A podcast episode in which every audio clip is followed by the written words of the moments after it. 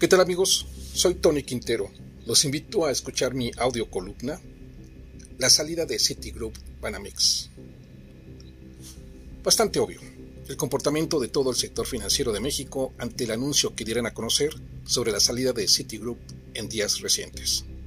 Pero la inmensa mayoría de reportes de diarios especializados sobre economía en el país abrigaron la esperanza del comunicado del propio Citigroup la especulación la hicieron ellos, quienes basan sus informaciones en comunicados y no en la investigación seria y profesional de un tema tan importante como lo es la economía de un país.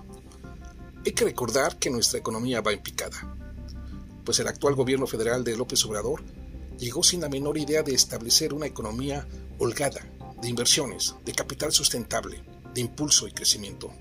Pero en tres años de gobierno no existe nada.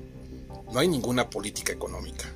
Por el contrario, el gobierno federal ha ido abusando deliberadamente de los fondos económicos nacionales, de las reservas, su errónea política fiscal y a ocurrencias de inexpertos para manejar estrategias financieras funcionales. Es decir, se ha colocado en gasto corriente y cero a la inversión. Por ello, la salida de Citigroup es un claro aviso de que la economía de México no tiene claridad. ¿Cuánto se ha invertido al impulso productivo del país?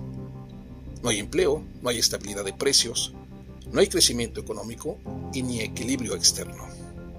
Y su reflejo es la terrible inflación que se registró en diciembre pasado del 7.37, lo más alto en 20 años.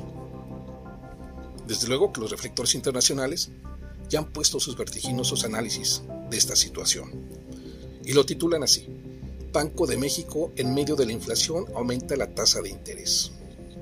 Para William Jackson, economista jefe de mercados emergentes de Capital Economics, el Banjico seguirá subiendo la tasa de referencia en incrementos de 25 puntos básicos y calcula que el ciclo terminará con la tasa en 6.00%. Hay poca evidencia de que la Junta de Banjico tenga el apetito de aumentar el ritmo de ajuste, como lo han hecho otros bancos centrales en América Latina. A mediados del mes de noviembre del año pasado, la Junta de Gobierno del Banco de México y con la presencia de todos sus miembros, se decidió aumentar la tasa de interés interbancaria a un día a un nivel de 5.00% con efectos a partir del 12 de noviembre del 2021. Por otro lado, para los mercados financieros mexicanos, el organismo señaló que existe volatilidad y cierta depreciación del tipo de cambio, que por ahora se mantiene por encima de los 20 pesos mexicanos por dólar.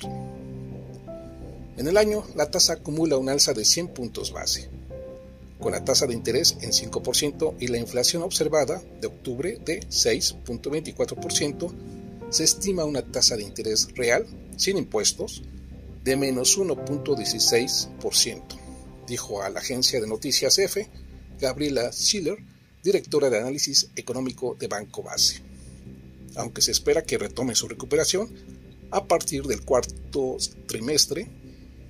Se mantiene un entorno incierto y se prevén condiciones de holgura, con marcadas diferencias entre sectores, comunicó Banjico.